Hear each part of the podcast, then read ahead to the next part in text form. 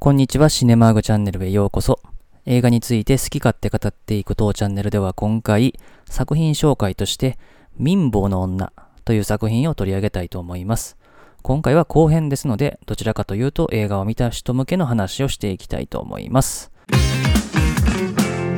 ではまず前編で紹介しきれなかったちょっとしか出てこなかったようなキャストたちをざっと紹介していきますけども、まず冒頭ですね、プールに入ろうとして、入れ墨が入ってるとして断られる男がですね、ガッツ一末でしたね。それからこのホテルはですね、ヤクザが多くて、サミットの誘致はできないっていうふうにですね、総支配人に言いに来るですね、外務省の男が出てきましたけども、彼を演じたのは津川雅彦ですね。ちなみに、この伊丹十三監督の女シリーズでは、マルサの女の1と2にも出てましたね。それから、100万ドルの笑顔というふうに褒められる男はですね、三宅裕二ですね。それからその後にフロントで脅されてる男は北郎でしたね。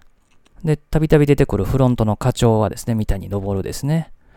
で、この映画冒頭、それから中盤以降でちょっと出てくるですね、会長ですね。彼を演じたのが大滝秀治ですね。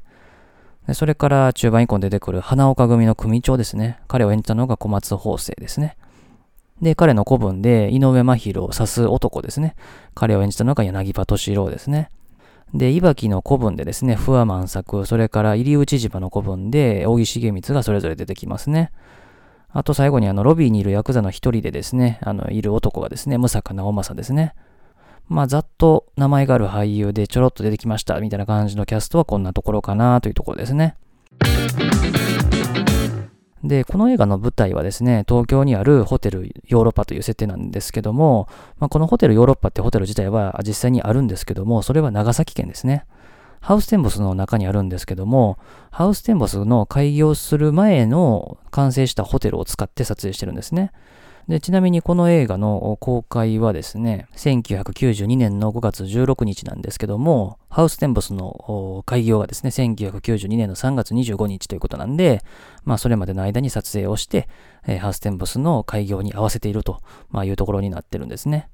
で、先ほど述べたですね、映画の公開日から約1週間後の5月22日ですね、に、伊丹十三監督は彼の自宅近くで後藤組というですね、ヤクザのえ組の男たち5人に襲撃をされてですね、まあ、顔とかにですね、全治3ヶ月の重傷を負ったんですね。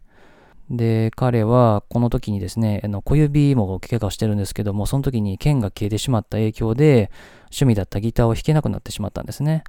で、さらにですね、この翌年の公開されたですね、大病人という映画ありますけれども、その時にはですね、映画館で上映中に暴力団員が、その映画がかかっているスクリーンを引き裂くというですね、事件も発生したんですね。この映画はですね、民法の女というですね、まあ民事介入暴力ですね。まあ、ヤクザたちの不当にお金を巻き上げる方法っていうのを暴いて、それを弁護士を使って解決するというですね、話になってるんですけども、この映画の2ヶ月前ですね、1992年の3月にですね、防体法ですね、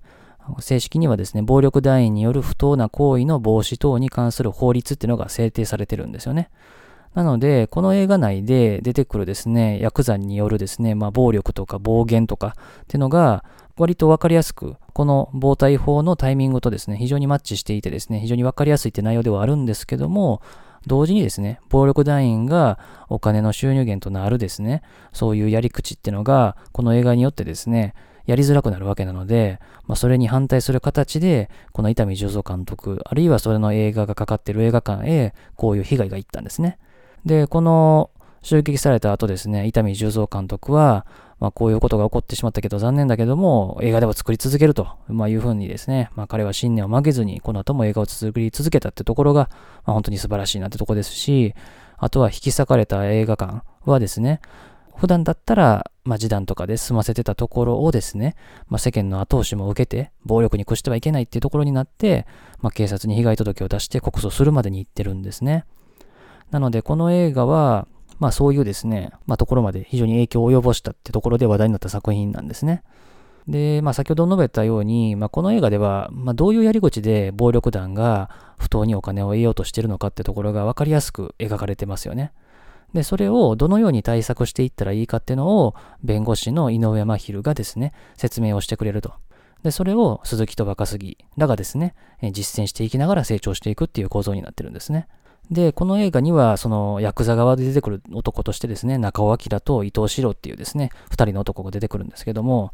なんて言うんでしょうね、いわゆるめちゃくちゃなコアモテってところを使ってないってところがいいし、あるいは総支配人っていうですね、最も責任感のあるですね、立場の人間に、ゴジラで主演をした宝田明がですね、頼りない感じで出てくるってところのギャップもいいですよね。あとはですね、パッと見の見た目で一番のコアモテであるですね、鈴木哲がですね、警察側に出てるってところも面白いですね。まあ、この辺は配役の妙というかですね、そういうのがありますよね。で、あとですね、まあ、この映画、あるいはこの女シリーズの基本構造でもあるんですけども、基本的には宮本信子が演じる女がですね、すべてを解決するんじゃなくて、解決するためのきっかけ作りをしてくれるんですね。で、それを見てですね、あの、周りのお登場人物たちが、それをですね、見て、あるいは感じて、実践して、解決に結びつけていく、成長していくっていう物語に、特にこの民法の女はなってるんですけども、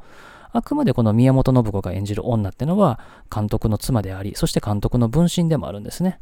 で、この主人公を見て、周りの人間たちが解決を導いていくっていうところ。で、この関係、この宮本信子演じる主人公と周りの登場人物の関係っていうのが、この映画自体とそれを見た観客っていう構造にもちゃんとなってるんですよね。それがまさに先ほどのですね、えー、スクリーンで切りつけられた人たちっていうのが、まさにこの映画を見た観客、つまり、この映画でいうところの第一安夫とかですね、村田武宏が演じたキャラクターですね。彼らが成長して解決していくってところとうまくリンクしてるんですよね。なので、この映画は監督、それから監督の分身である宮本信子によって、周りの人たちがいい具合に巻き込まれて成長していくってところが、やっぱ素晴らしい作品でもありますよね。で、これはまあ本当に92年っていうですね、時代性もあったからこそヒットした部分ももちろんあるんですけども、今見ても十分に楽しめるですね、内容になってますね。で、今はまあこの暴力団員の形っていうのも当然変わってますんで、まあ、この映画からですね、丸々当てはめていろいろ解決していくっていうのは難しいんですけども、やっぱり形を変えて、姿を変えて、今もですね、いろんな暴力団がいろんな人たちからお金を騙し取ったりするっていうことはですね、変わってないわけですよね。それこそ現代においては振り込め詐欺とかですね、まあ、様々な形で高齢者たちが騙されてるわけなんですけども、まあ、いわゆる彼らも成長していってるわけなんですよね。時代に合わせて。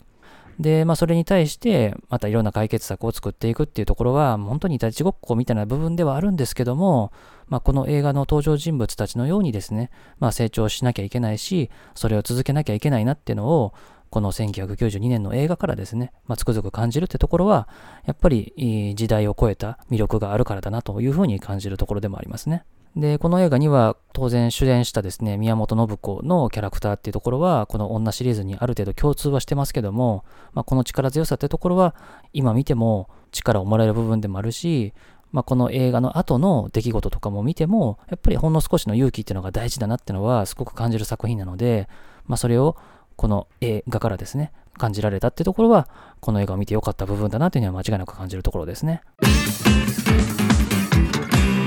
ということで、今回は作品紹介として、女シリーズの一つでもあります、民房の女というですね、1992年の日本映画を紹介させていただきました。まあ、これ以外にもですね、まあ、女シリーズだったり、伊丹十三監督作品とかは、また取り上げていきたいと思いますので、そちらも聞いていただければと思います。最後までお付き合いありがとうございました。